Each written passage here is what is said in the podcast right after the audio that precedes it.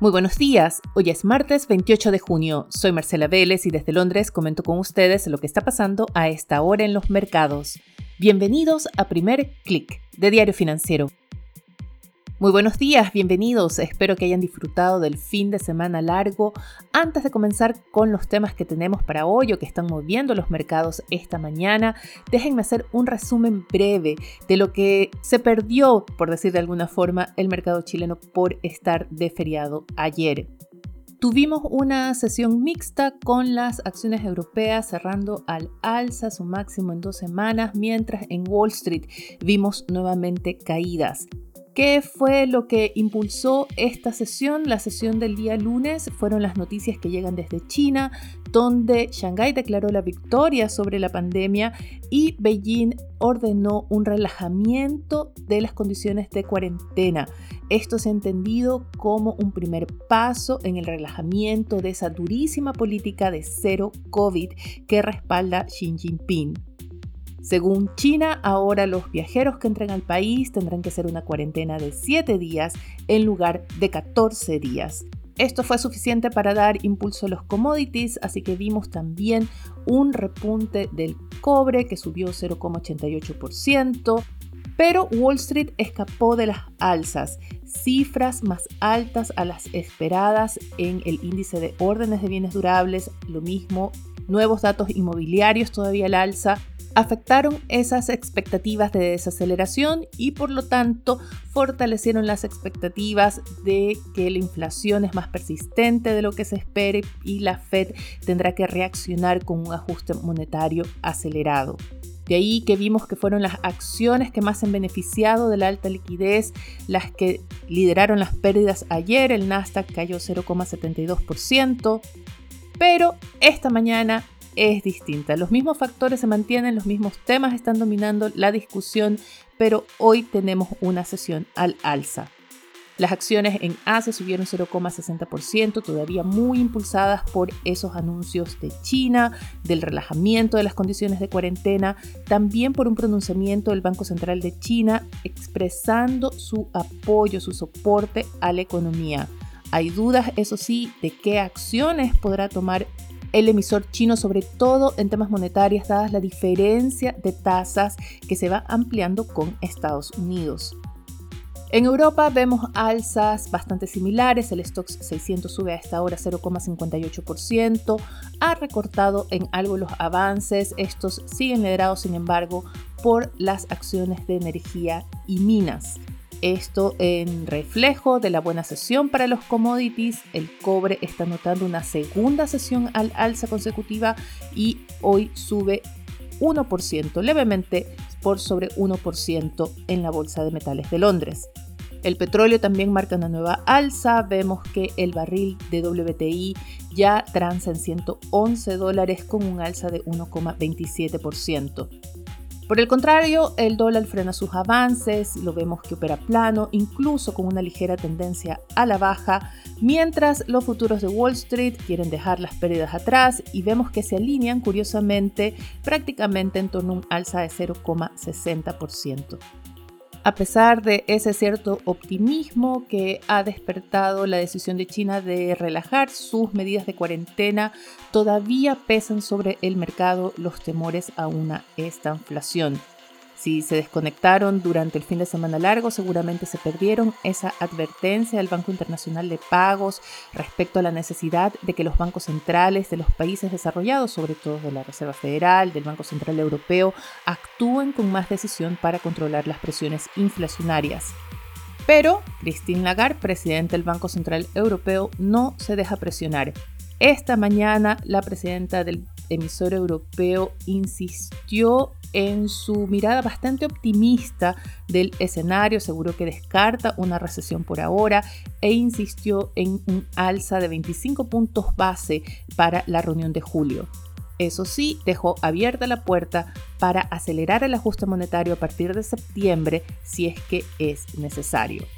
Muchos se preguntan qué más tiene que pasar para que el BCE acelere el alza de tasas, considerando que la inflación de la eurozona ya está en 8,1% y en varios países amenaza con avanzar hacia los dos dígitos. Seguiremos escuchando de los banqueros centrales. Después de todo, están reunidos en Sintra, en Portugal, en el foro que organiza el Banco Central Europeo. También hay reconocidos economistas reunidos en el lugar y la discusión obviamente gira en torno a la inflación, cómo controlarla y los riesgos de una estanflación. También escucharemos de una banquera central en Estados Unidos. Es un evento al que Wall Street seguirá con mucha atención. Es una intervención de Mary Daly. Ella es la presidenta de la Reserva de San Francisco y participará en una entrevista online organizada por la red social LinkedIn. Esta conferencia se realizará a las 12 y media del día. Antes, en Chile tendremos la publicación de la encuesta de operadores financieros. Y muy importante, eh, se anuncia esta mañana en el Congreso, lo hará el ministro de Economía, presenta o lanza más bien la creación de esta Comisión Nacional para la Seguridad y Soberanía Alimentaria. Hay que destacar que se trata de un organismo que estará integrado por entes públicos y privados que participan de la cadena agroalimentaria del país. ¿Por qué destaco este tema? porque, como dice nuestro entrevistado del especial de mañana, la lucha por asegurar el suministro de commodities es la principal prioridad de los gobiernos.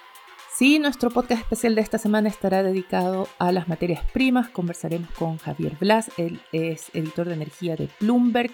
Parte de la entrevista ya fue publicada en la edición de este fin de semana de DF. Pero si quieren conocer más al detalle las respuestas de Javier, los invito a no perderse el especial de mañana. Muy importante porque las materias primas siguen siendo un tema ya no solo económico, sino geopolítico. El G7 concluye esta mañana su reunión en Bavaria, en Alemania, y lo hace con el compromiso de pedir a los ministros de finanzas de los países miembros que busquen una solución para limitar los ingresos que recibe Rusia por sus exportaciones de energía, de combustibles. Esto es lo que está llevando en parte también al alza el precio del petróleo. Se entiende como un primer paso a la prohibición o el veto de las exportaciones rusas. La medida buscaría poner un límite al precio por el cual los países de Occidente adquieren los productos energéticos rusos. Sin embargo, muchos de estos están siendo desviados a India, a China, a otros países en Asia que están actuando prácticamente como aliados de Rusia. Hay mucha presión política sobre los países del G7 para que veten completamente las importaciones rusas, pero se ven un poco frenados, no un poco, bastante, por motivaciones políticas, dadas las condiciones de inflación y de desaceleración que afectan a las economías. Mientras tanto, Rusia quizás poniendo a prueba la paciencia o la resistencia de los gobiernos de Occidente, de los gobiernos del G7, lanza hoy su segundo ataque consecutivo contra objetivos civiles en Kiev, la capital de Ucrania. Esta mañana un misil se estrelló contra un centro comercial, dejando al menos 18 civiles muertos y varios decenas de heridos.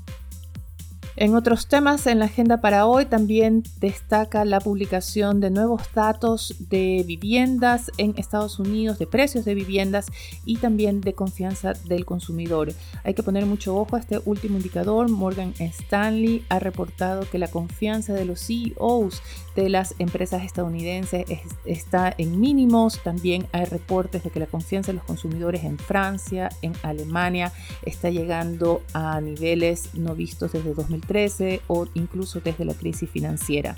Y todo esto podría ser un anticipo de ajustes en los comportamientos de inversión y consumo. Pero vamos ahora a temas locales y Diario Financiero también abre con el consumo su titular de esta edición. Lo hace con el histórico aumento del consumo en Chile y cómo esto hizo que el IVA represente más de la mitad de los ingresos tributarios. En negocios, un titular reporta que Virutex Ilco vende el 60% de su propiedad a un fondo estadounidense. Diario Financiero también recoge las respuestas de los senadores Rincón y Pug a las críticas del gobierno por las indicaciones a la ley FinTech.